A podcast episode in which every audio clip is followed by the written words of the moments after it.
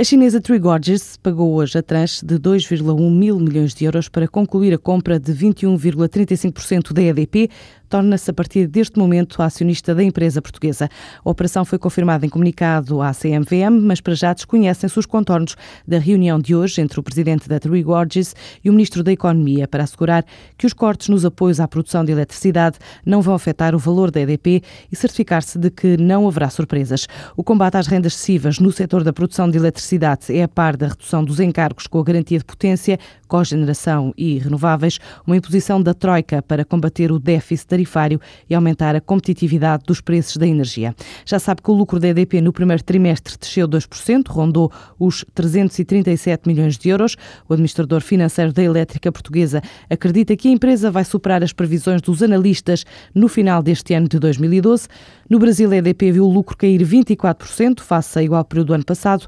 Os investimentos aumentaram, mas os custos também. Quanto a Portugal, resta lembrar a justificação do presidente executivo da empresa, António Mexia. Menor consumo, primeiro trimestre houve uma queda do consumo em Portugal, superior, aliás, à de Espanha, de 3,7%. Abril, o resultado já é melhor, ou seja, a diminuição é menor, mas o primeiro trimestre foi um trimestre claramente de menor volume, menor consumo.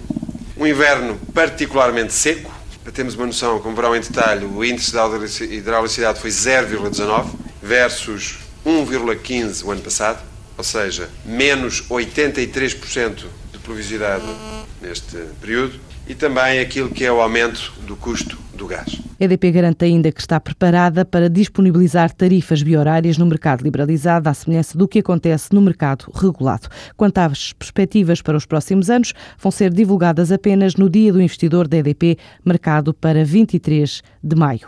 Hoje, amanhã e depois, há Expo Franchise no Centro de Congressos de Lisboa.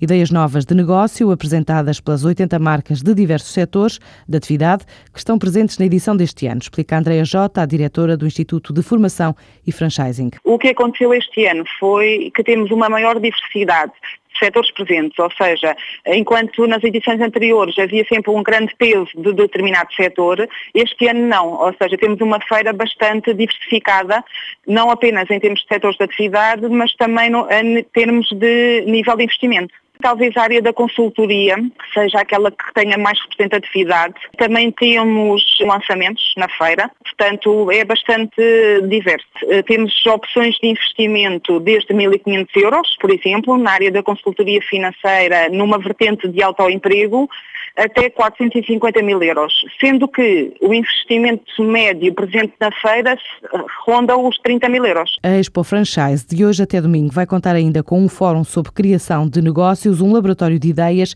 e debates sobre oportunidades, tendências e fontes de financiamento. A base de clientes da zona em Angola tem crescido todos os meses. A garantia da empresa é dada após o lançamento há 18 meses da operação de televisão por subscrição via satélite em Angola, denominada ZAP. A zona detém 30% da ZAP, os restantes 70% são de Isabel dos Santos, que esta semana se tornou a maior acionista da zona, passando de 10% para 15% a sua participação na empresa.